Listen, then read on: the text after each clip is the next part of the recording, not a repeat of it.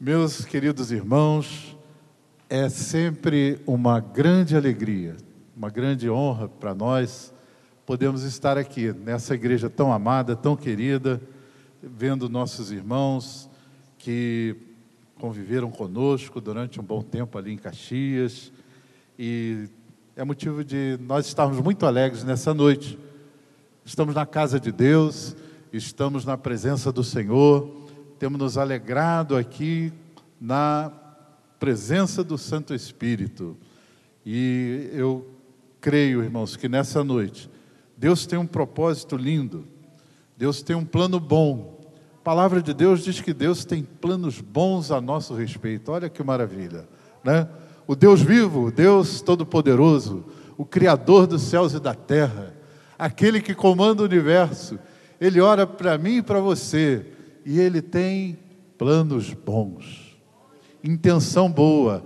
Ou seja, Deus quer abençoar a mim e a você nessa noite, amém? Você crê assim? Você recebe essa palavra de bênção de Deus na sua vida? Amém, graças a Deus. E Deus também tem uma palavra para o seu coração. Deus também quer falar algo que certamente vai atender ao seu anseio, à sua necessidade nessa noite. Eu queria convidar você a abrir então a palavra de Deus no Evangelho de Mateus, capítulo de número 9. Alguns irmãos já estão se colocando de pé, se você também quiser, em reverência à palavra de Deus, fique de pé também. Mateus capítulo 9, verso 35 em diante.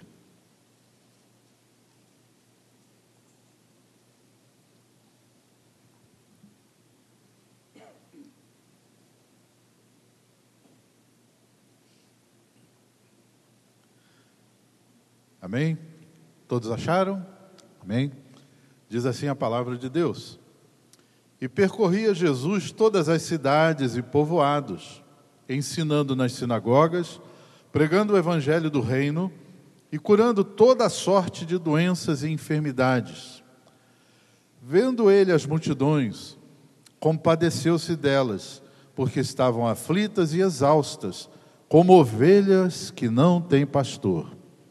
E então se dirigiu a seus discípulos: A seara, na verdade, é grande, mas os trabalhadores são poucos. Rogai, pois, ao Senhor da seara que mande trabalhadores para a sua seara. Amém. Querido Deus, bendito seja o teu nome. Muito obrigado, Senhor Deus, pela tua bênção, pela tua presença, pela tua graça já derramada, Senhor, em nossas vidas, em nossos corações nós temos visto, Senhor, que o Teu Espírito Santo está presente nesse lugar. E sabemos também, Senhor, que a Tua bondade, o Teu grande amor nos trouxe até aqui com um propósito. O Teu propósito é sempre de nos abençoar, em qualquer circunstância ou de qualquer forma. Então, Senhor, que o Teu bom propósito seja cumprido aqui nesta noite, na hora em que ministramos a tua palavra. Fala a cada coração profundamente. A tua palavra é viva e eficaz. A tua palavra é poderosa, Senhor, para romper as barreiras, para transformar, para libertar e para abençoar. Te pedimos, fica conosco, em nome de Jesus. Amém. Graças a Deus, pode tomar o seu lugar.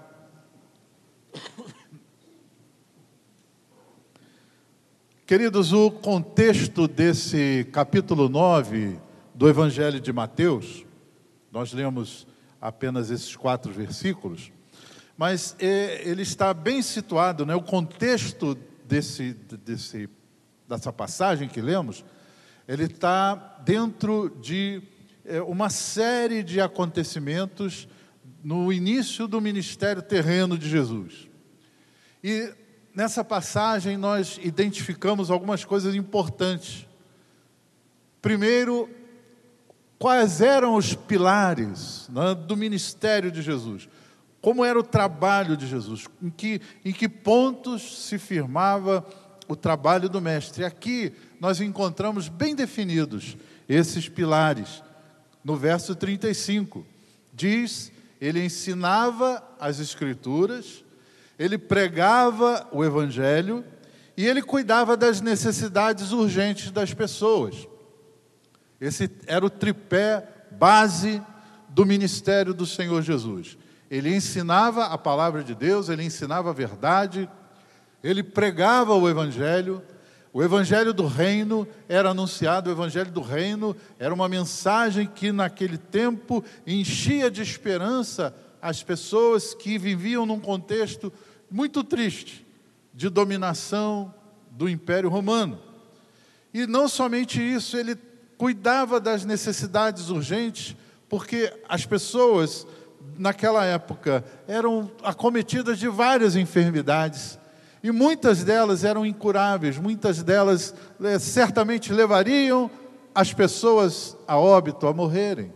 E Jesus curava aquelas enfermidades, as multidões vinham e muitos enfermos eram curados, muitos endemoniados eram libertos. Então, esse era o perfil do ministério do Senhor Jesus. E o seu método de trabalho também era evidenciado aqui, porque era um trabalho intenso, organizado, prático e objetivo. Irmãos, se alguém sabia administrar o seu tempo e os seus recursos em todas as épocas e poderiam é, muito bem ter aulas de, de administração, de liderança, era o Senhor Jesus. Ele trabalhava, primeiro, intensamente. O texto diz: ele percorria todas as cidades e aldeias. Ou seja, ele estava sempre em movimento. Ele estava sempre andando, sempre acordando cedo e dormindo tarde. Então era um método intenso. Ele percorria, era uma dedicação muito forte. Todas. Ou seja, havia um planejamento.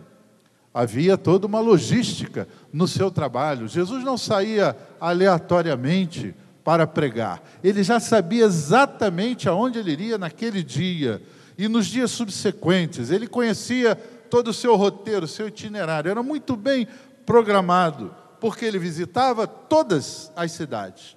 Não eram algumas, eram todas. Todas as cidades. Cidades e povoados, ou seja, ele atendia aos grandes, aos importantes, aos poderosos, mas ele atendia também aos pequenos, aos humildes, aos pobres, aos fracos, grandes e pequenos. Então, era um trabalho organizado, era um trabalho abrangente que atendia as pessoas. Então, assim, é óbvio que o ministério de Jesus não demorou a fazer sucesso. Multidões começaram a segui-lo de toda parte, vinha gente de todo lugar e passaram a segui-lo por toda parte. No início do capítulo, se você na sua casa mais tarde ler todo o capítulo 9, você vai ver Jesus partindo de Cafarnaum, que era a sua base ministerial, e dali ele vai andando e a multidão seguindo, ele cura um paralítico, depois ele para, encontra um cobrador de impostos chamado Mateus, e Mateus é chamado para ser seu discípulo. Outra coisa marcante no ministério do Senhor. Naquela época, um cobrador de impostos era alguém que era considerado um traidor da sua gente, era alguém discriminado, era alguém que ficava alheio à sociedade. Os líderes religiosos expulsavam as pessoas, expulsavam esse tipo de pessoas que, assim como Mateus, era impuro, desprezível para aquela sociedade. Mas Jesus não desprezava aquelas pessoas, os pecadores que vinham até ele, gente que os líderes religiosos proibiam até de frequentar a sinagoga era gente alijada da sociedade. Mas quando essas pessoas vinham arrependidas, o Senhor Jesus as abraçava.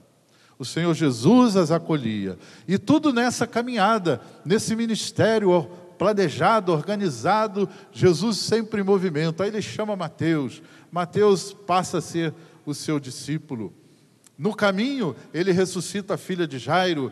E no trajeto, antes de chegar na casa de Jairo, ele cura uma mulher hemorrágica no meio da multidão.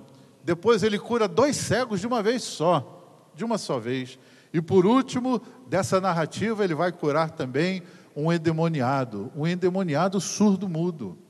E aqui esse milagre é um milagre assim emblemático, né? Até aqui uma notinha de rodapé teológico, né?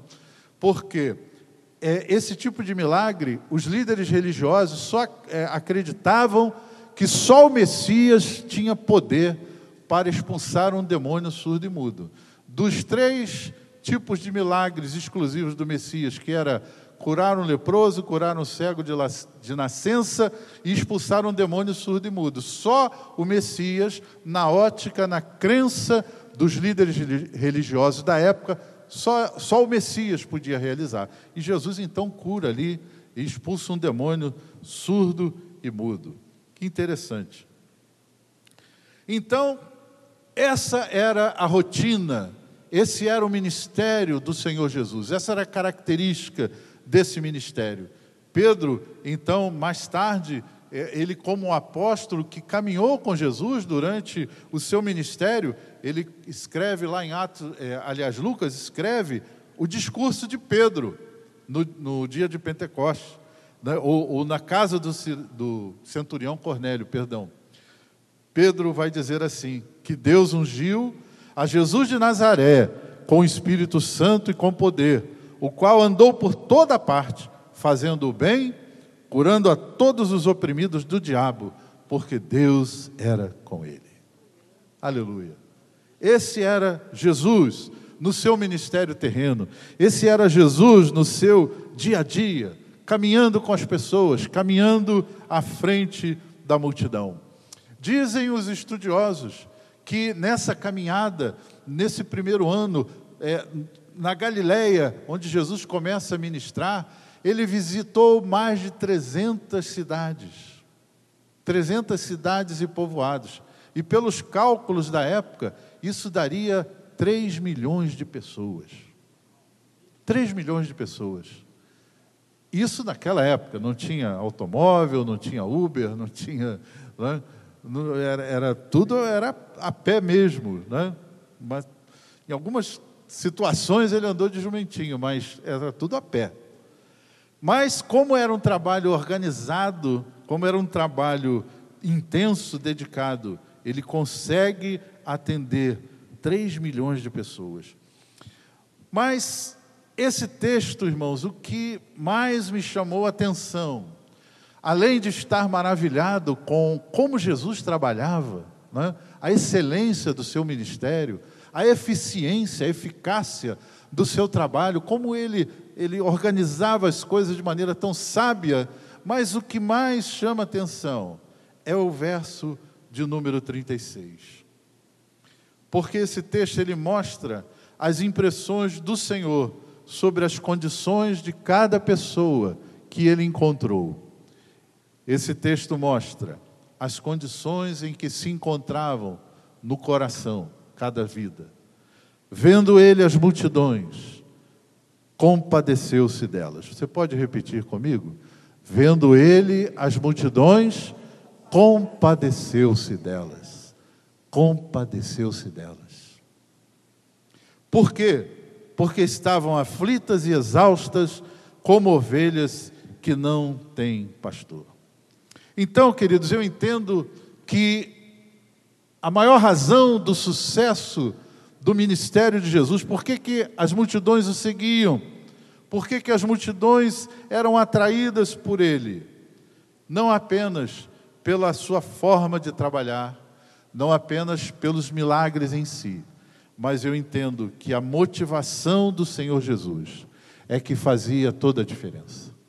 A motivação do Senhor o seu interesse pelas pessoas era o que o movia, era a sua compaixão. A compaixão de Jesus, e eu queria chamar a sua preciosa atenção para esse detalhe tão importante. Eu não sei se pessoas estão aqui hoje carregando um fardo muito pesado.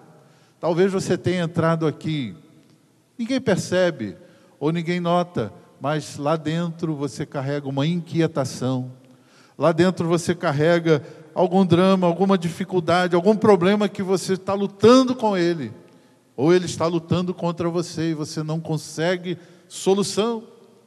Há um drama, Há uma necessidade que está dentro de você e que você precisa, nessa noite, encontrar uma resposta, encontrar uma saída.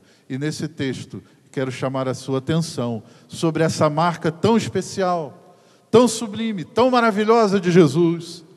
Acompanhe comigo, por favor, mantendo a sua Bíblia aberta. Em primeiro lugar, Jesus vendo as multidões, vendo as multidões. Jesus olhava para as pessoas que o seguiam. Mas o foco e a atenção de Cristo eram as pessoas. Eu entendo e vejo em todas as citações, em todas as descrições nos evangelhos de Jesus andando no meio da multidão, que o seu foco eram sempre pessoas.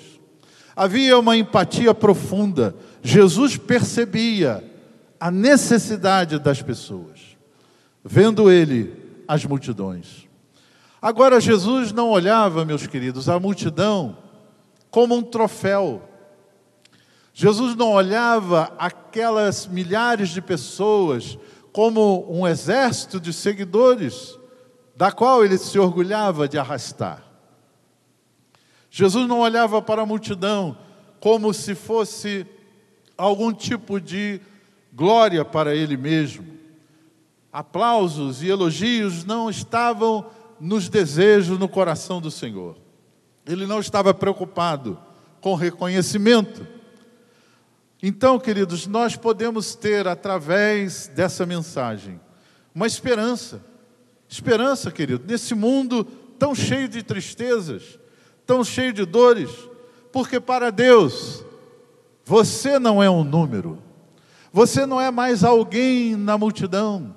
Você não é mais um item, um componente qualquer. Você é alguém que importa para Deus. Jesus vendo as multidões, ele não via números, ele não via assim uma plateia que iria exaltá-lo.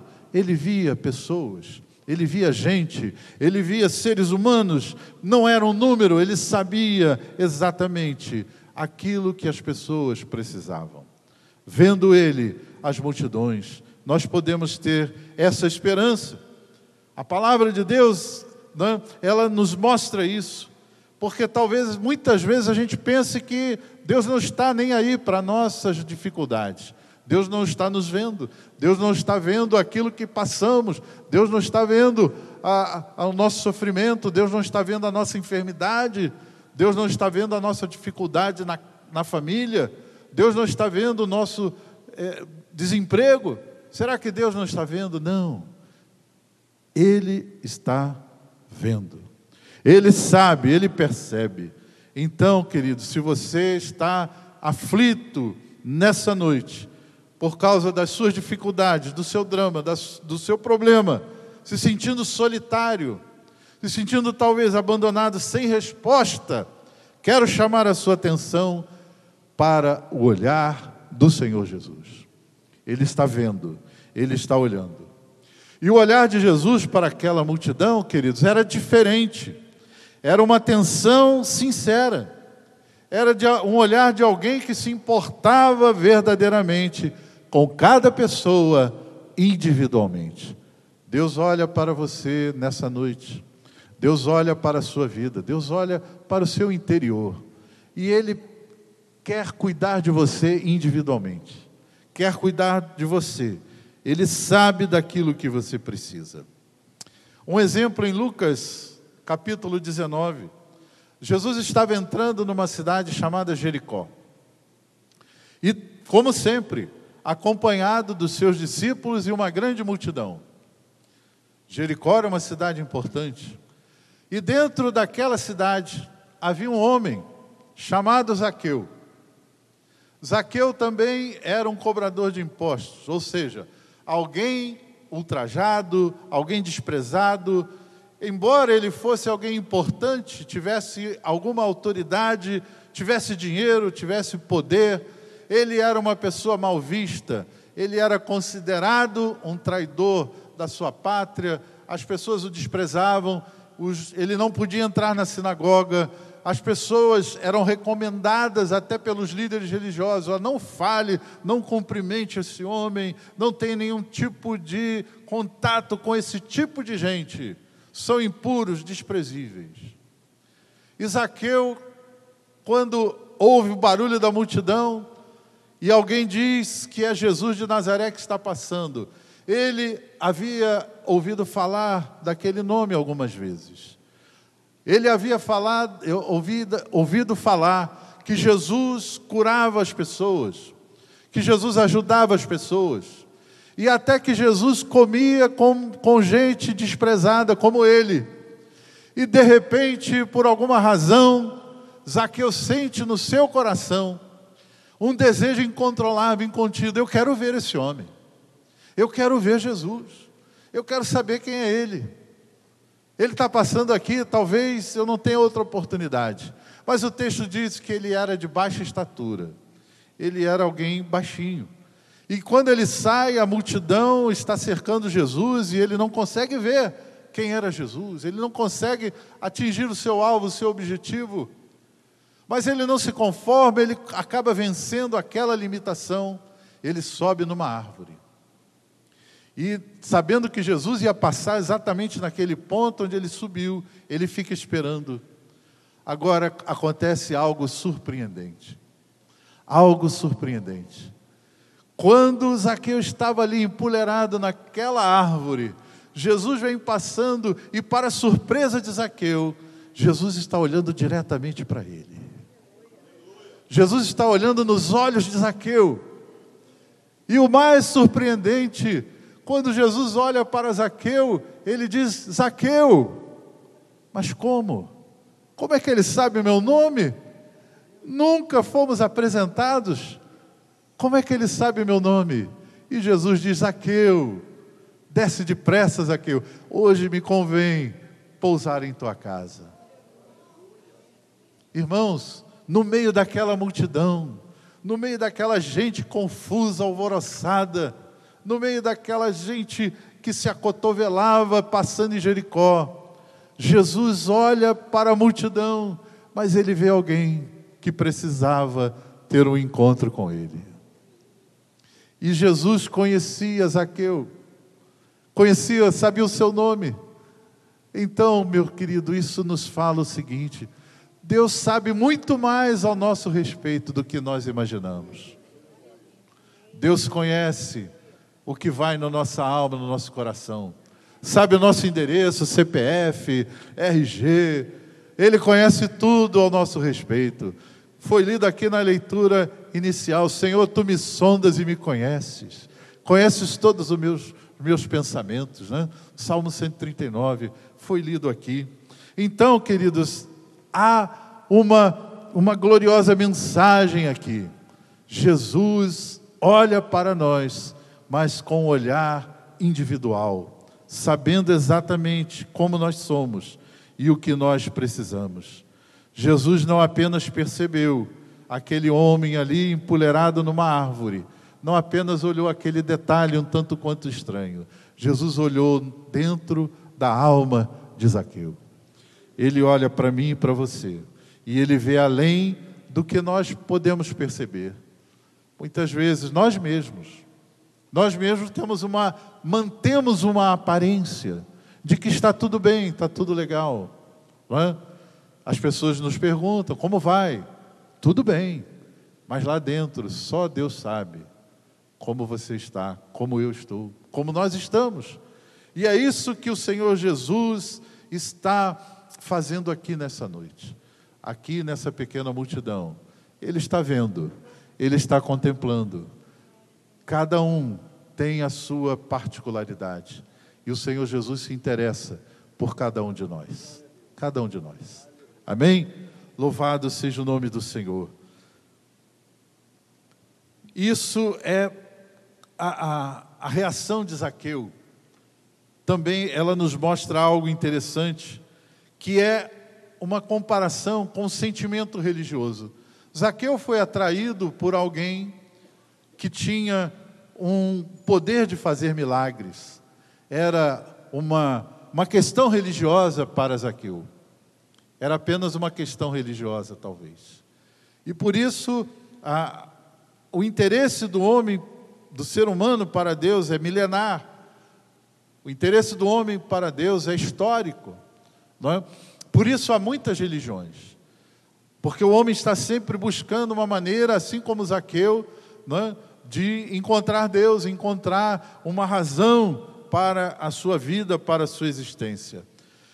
O missionário Stanley Jones, que foi um célebre missionário na Índia e foi candidato, inclusive, ao Prêmio Nobel da Paz pelo seu trabalho, ele cunhou uma frase muito célebre sobre isso. Ele diz o seguinte: religião é a busca do homem a Deus. Por isso há muitas religiões. Mas o Evangelho é Deus buscando o homem. Por isso há um só Evangelho. Vou repetir. Religião é a busca do homem a Deus. Por isso há muitas religiões. Mas o Evangelho é Deus buscando o homem. E por isso há um só Evangelho. Então, queridos, Zaqueu buscava a, alguma, alguma explicação ou alguma satisfação, talvez religiosa. Mas Jesus era quem estava buscando Zaqueu, estava procurando, estava querendo, estava de uma forma amorosa, tentando entrar na vida de Zaqueu. E ele diz até na casa de Zaqueu: Olha, o filho do homem veio buscar e salvar aquele que estava perdido. Jesus está vendo você aí mesmo, no meio da multidão. Ele não está alheio ao seu drama, não está alheio aos seus medos, nem às feridas da sua alma e do seu coração. Mas ele convida você também a ter um encontro real e transformador na sua vida. Em segundo lugar, eu vejo aqui, nessa mesma frase, vendo Jesus as multidões, ele se compadece dela.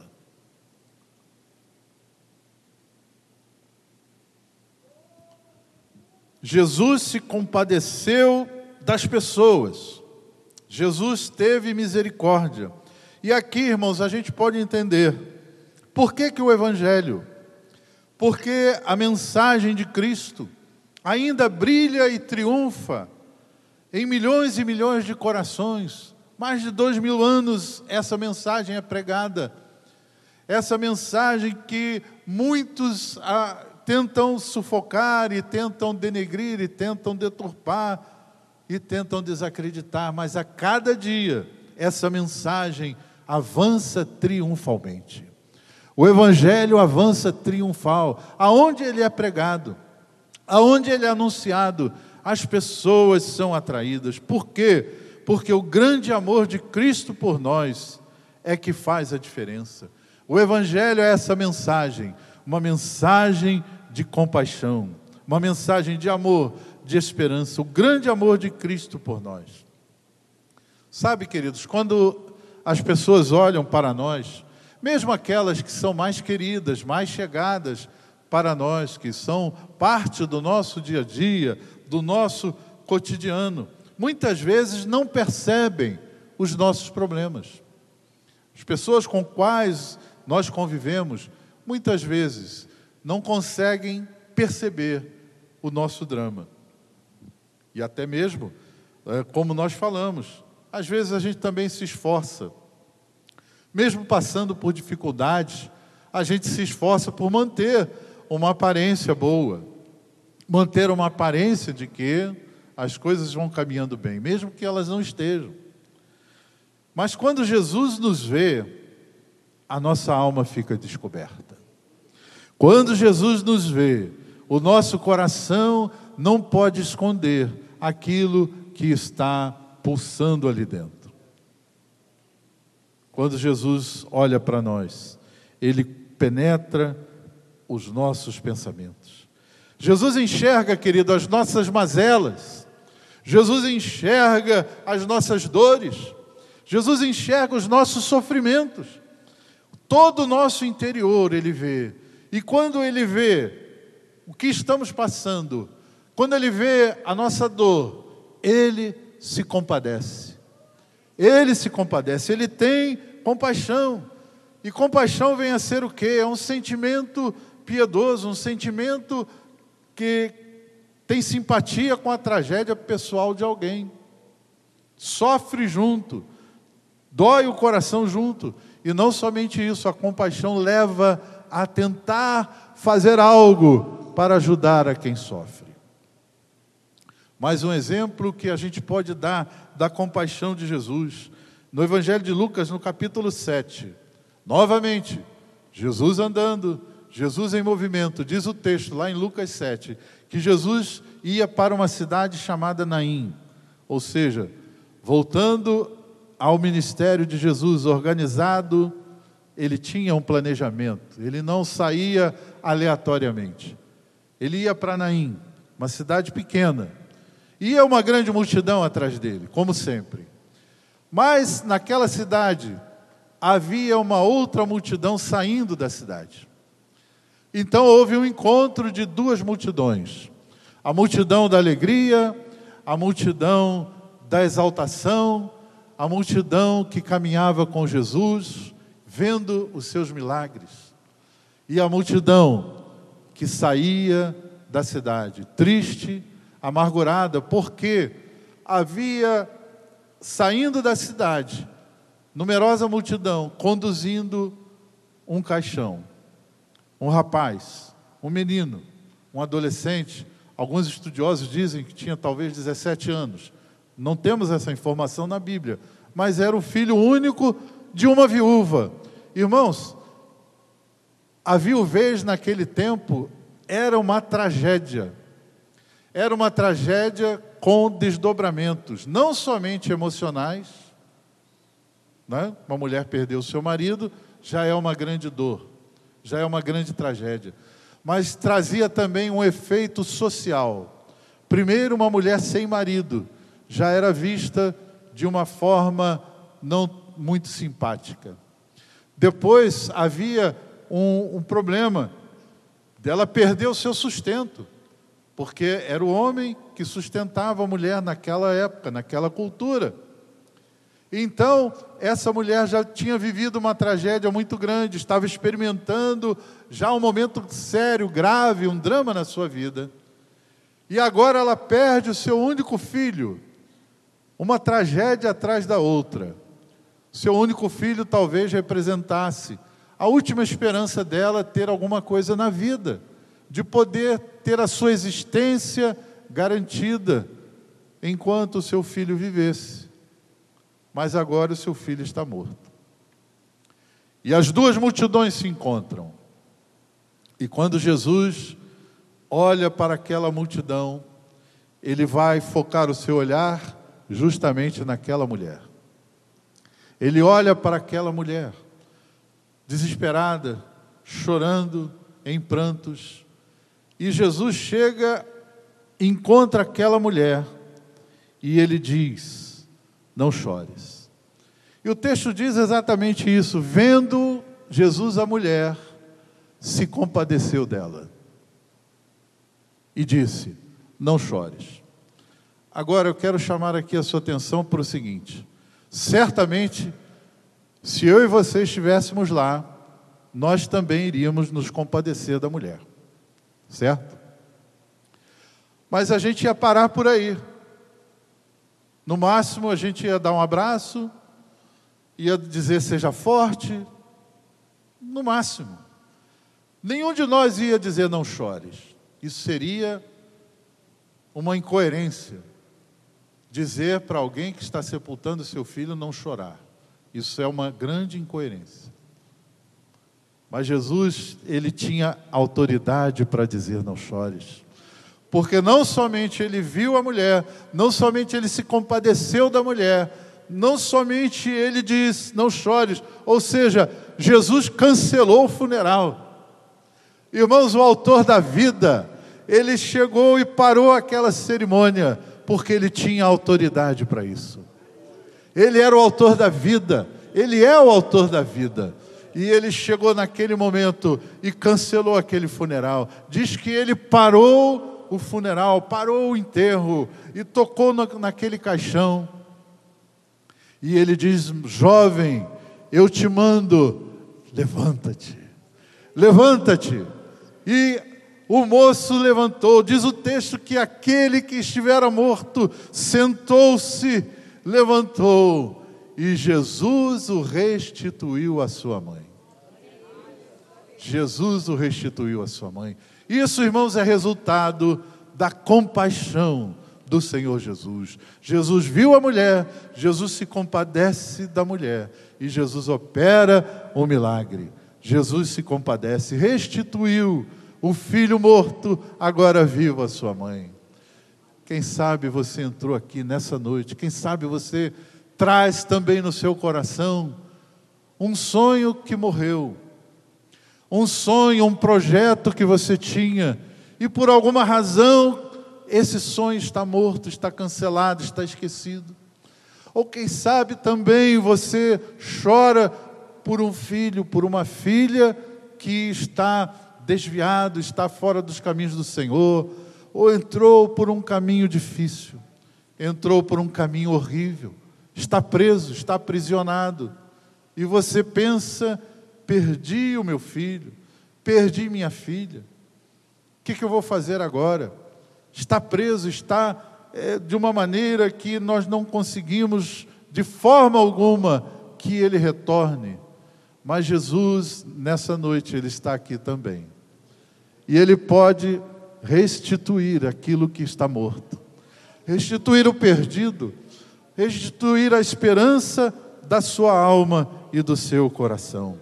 Você pode aplaudir ao Senhor, pode dar uma palavra de alegria, de louvor a Deus.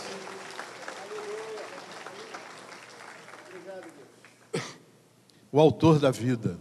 Ele é o autor da vida, ele é aquele que é capaz de restaurar os sonhos perdidos, restaurar vidas que a gente, na nossa ótica, podemos considerar que não tem jeito. Jesus pode restituir.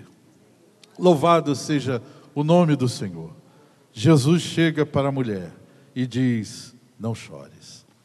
Meus irmãos, em terceiro lugar, a grande e real necessidade de todos os seres humanos também está descrita nesse texto. Jesus, quando olha para a multidão, ele se compadece das pessoas, ele dá exatamente o diagnóstico, ele dá exatamente o parecer definitivo sobre o maior problema de toda a humanidade. Ele olha para a multidão e ele declara: estavam aflitas e exaustas como ovelhas que não têm pastor. Esse era o diagnóstico. Porque a humanidade enfrenta as suas dores e os seus problemas? Por que, que os seres humanos estão buscando em todas as direções, de todas as formas, uma saída, uma solução. Mas Jesus declara: estão aflitas e exaustas, como ovelhas que não têm pastor. Então, aí está uma importante declaração que nos dá um sentido, uma explicação para tantos dramas da nossa vida. Quando Jesus olhava para as pessoas, ele as entendia claramente. Jesus percebia o sofrimento das pessoas, ele se compadecia delas. Mas o mais importante, o mais essencial, era que o Senhor Jesus diagnosticou o problema fundamental das pessoas. O que só Jesus enxergava nas pessoas da multidão: a aflição e o cansaço da alma. Aflição e cansaço da alma. E Jesus faz uma comparação. Eram como ovelhas sem pastor. Interessante, queridos, que em muitas passagens das Escrituras, as pessoas, o povo de Deus, são comparados a ovelhas. E Deus é comparado ao pastor. O Salmo 23 é o mais conhecido e que mais é, evidencia esse tipo de comparação o Senhor é meu pastor, nada me faltará. E quem escreveu isso, inspirado pelo Espírito Santo, era um pastor de ovelhas, de ofício, de profissão, Davi. Davi escreveu isso. O Senhor é o meu pastor, nada me faltará. As ovelhas, irmãos, elas são animais muito dóceis e muito sociáveis, mas também são animais muito frágeis e muito sensíveis. É interessante essa comparação. A saúde e a sobrevivência de um rebanho depende basicamente do cuidado do pastor. Jesus afirma que a multidão que ele encontra está como ovelha sem pastor. E ovelhas sem pastor enfrentam sérios problemas. Sérios problemas. Elas ficam expostas a muitos perigos. Uma ovelha sem pastor, ela, ela não tem uma noção do perigo que a cerca. Ela fica exposta ao, aos ataques de animais, é, uma série de situações. Ficam famintas e sedentas, porque elas não sabem se orientar muito bem. Dizem os especialistas, né, os zoólogos, que a ovelha ela tem uma visão periférica muito boa. Ela consegue né, ter uma visão para os lados muito boa, mas para frente a visão dela é péssima. Então a ovelha se perde com facilidade, ela não distingue muito bem a sua pastagem, às vezes ela pode estar ingerindo alguma erva daninha, venenosa, porque se o pastor não conduzir para o pasto certo, ela pode, sem pastor, comer qualquer coisa e vir a morrer, né? por causa dessa característica da ovelha. E elas são muito inseguras, elas se assustam facilmente e elas podem, por qualquer razão, se assustar e sair desesperadas, correndo sem rumo, e aí vão se perder. Então, é, essa comparação, ela, ela é muito apropriada justamente para a natureza humana. Sem o pastor, sem Jesus, o ser humano, ele fica exposto a todo tipo de perigo. Ele não distingue o que ele pode se alimentar, o que ele pode é, adotar como bom para a sua vida. Ele não tem essa, essa percepção clara para a sua vida. Então, a, a ovelha sem pastor, ela precisa ter essa orientação. Ainda, os criadores de ovelha, eles fazem a seguinte recomendação: a ovelha precisa apenas de três coisas, ou três coisas muito simples ou muito básicas para descansar e procriar. Ela precisa se sentir segura, alimentada e livre do atrito com as demais ovelhas do rebanho. É, são essas as recomendações de quem cria ovelhas. Olha, para elas terem saúde e poderem procriar é, com facilidade, tem que prover essas condições. Né? Ela precisa estar bem segura, ela não pode se assustar, ela tem que estar bem alimentada e estar livre de confusão né, com as outras ovelhas. Então, só um pastor realmente pode cuidar e atender a essas necessidades. Então Jesus faz essa comparação. As pessoas que ele olhou estão aflitas e exaustas como ovelha que não tem pastor. E Jesus então se coloca ao seu lado, como bom pastor. Ele se coloca ao nosso lado, como pastor das nossas almas. A sua tarefa é reunir o rebanho, proteger as ovelhas e conduzi-las em segurança para a salvação. Então, queridos, quando Jesus fala que elas estão aflitas e exaustas, se refere também, perdão, à condição do ser humano. O ser humano é assim, aflito e exausto na sua alma, por quê? Porque não tem um pastor, porque não tem Jesus para guiá-lo. E então ela, ela se mete e vai procurando algum tipo de caminho, algum tipo de satisfação porque a humanidade inteira pecou e se afastou tragicamente de Deus. Desde então, desde a queda do homem, desde que o homem se afunda no pecado, a tendência foi fugir de Deus. Primeira coisa que aconteceu com o casal que pecou, Adão e Eva pecaram, quebraram a sua aliança com Deus. Primeiro resultado, quando Deus vem visitá-los, eles fogem, eles se escondem é a primeira reação do coração inundado pelo pecado: fugir. E eu, a humanidade vem fugindo de Deus desde então, fugindo desesperadamente, tentando de alguma forma eliminar a culpa, eliminar a vergonha e tentar se desvencilhar do seu Criador. A partir do século XVIII, por exemplo, o homem começa até não somente a fugir, mas agora o homem se atreve a combater Deus. Não é? E aí começam a surgir movimentos filosóficos, o iluminismo, o existencialismo, teorias científicas. Né? É, Nietzsche é um dos grandes filósofos e ele faz aquela declaração: né? Deus está morto. Né? Ou seja, há uma uma reação da humanidade desesperada. Nós temos que eliminar Deus, é, é, a, nossa, a nossa esperança de descanso, é, é cortar Deus, eliminar Deus, apagar Deus da história. E aí começam a tentar combater Deus. Né?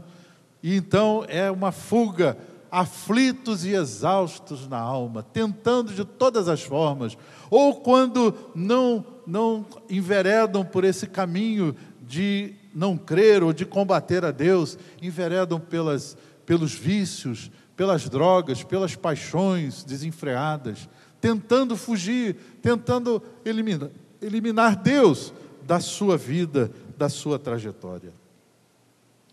Essa é a realidade demonstrada pelo ser humano de todos os tempos. Fugir, se afastar de Deus. Mas a proposta do Senhor Jesus é pregar como ele fazia o evangelho do reino. O evangelho do reino veio trazer essa mensagem para aliviar a aflição e o cansaço das almas. Aquelas pessoas naquela época viviam tristes, abatidas por causa da opressão do Império Romano. O Império Romano dominava com vara de ferro a sua nação. E aí Jesus vem pregando o evangelho do reino, ele diz: Eis que o reino de Deus é chegado. O reino de Deus, então, é uma mensagem de esperança, por quê? Porque não é Roma que está comandando o mundo, não é Roma que está dominando o mundo, quem domina o mundo, quem é o rei do universo, é o Senhor nosso Deus. Ele é o Senhor e nós estamos dentro do seu reino. Então não importa o que os homens façam, o que aconteça, como a história está se desenrolando, não importa. Nós estamos no reino de Deus. O nosso Deus, o nosso rei é o Senhor Jesus. Amém? Essa era a mensagem que Jesus pregava e dava esperança para essas pessoas, a gloriosa mensagem do evangelho. E como Jesus disse, ele é o bom pastor, ele cuidava, ele quer cuidar das ovelhas. E no Salmo 23, que nós já mencionamos aqui, tem, um, tem uma passagem muito interessante, quando o salmista diz que ele me faz descansar. Ora, é Deus quem nos faz descansar. Por quê? Porque nós mesmos, na nossa natureza, não achamos descanso. Não há capacidade humana de descansar a alma. A nossa alma não descansa por méritos, por esforços próprios. Não há condição, não há poder humano que possa fazer descansar a alma. Não há. Por isso que o nosso pastor, o Senhor Jesus, é que nos faz descansar. É o poder de Deus é a graça de Deus, é a ação de Deus, é a compaixão de Deus que traz verdadeiro descanso para a nossa alma. O cansaço da alma não tem cura por meios humanos, só Jesus. Por isso ele declara em Mateus capítulo 11: Vinde a mim, todos que estáis cansados e sobrecarregados, e eu vos aliviarei. Tomai sobre vós o meu jugo, aprendei de mim porque sou manso e humilde de coração, e achareis descanso para a vossa alma. Descanso para a alma. Irmãos, descanso para o corpo, uma boa noite de sono, não é? umas férias resolvem muito bem, mas descanso para a alma, só através do Senhor Jesus. Só pela operação maravilhosa do Espírito Santo de Deus. Só o Senhor Jesus ele pode dar descanso para a nossa alma.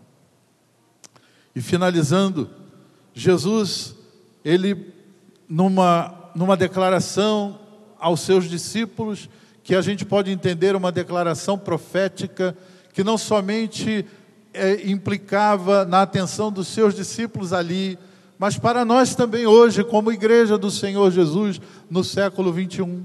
Jesus finaliza essa declaração dizendo: a seara é grande.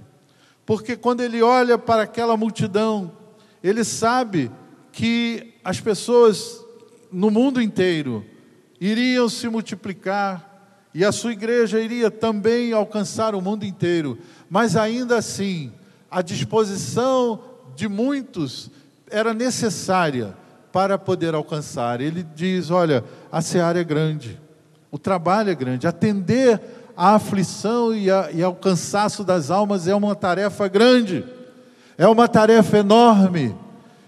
Precisa que haja uma, uma operação maravilhosa de Deus para que todos sejam alcançados. Grande é a seara, mas os trabalhadores são poucos. E aí Jesus nos dá essa recomendação: rogai ao Senhor da seara que envie trabalhadores para a sua seara. Jesus olhava a multidão do seu tempo. O seu diagnóstico também se aplicaria, como se aplica a todas as pessoas, em todas as épocas e em todos os lugares. Grandes e pequenos, ricos e pobres, famosos e anônimos, idosos e jovens, homens e mulheres, todos andam aflitos e exaustos na sua alma, no seu interior. A ausência de Deus faz isso a ausência de Deus. Salmo 42, verso 1 e 2 diz que, como suspira a corça pela corrente das águas, assim por ti, ó Deus, suspira a minha alma. A minha alma tem sede de Deus, do Deus vivo. Quando irei e me verei perante a face de Deus? A corça é um animal que vive em lugares altos, em regiões montanhosas, e ela precisa de água e a água é fundamental para a sua sobrevivência, mas ela tem que procurar nos lugares mais distantes e difíceis de alcançar. A minha alma tem sede de ti.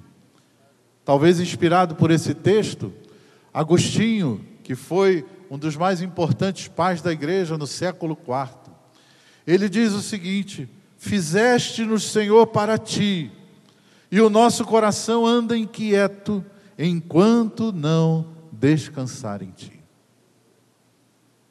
Essa orientação do Mestre aos seus discípulos era que os seus seguidores deveriam se dedicar a esse trabalho de levar ao mundo a mensagem deste Evangelho. Essa orientação, ela tem um cunho profético para nós.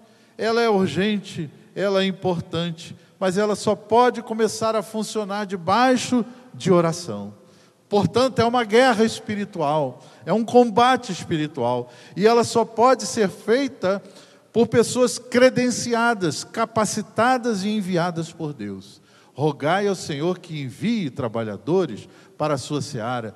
Não, não é uma, uma tarefa que possa se fazer sem esse credenciamento, sem essa capacitação espiritual e poderosa de Deus.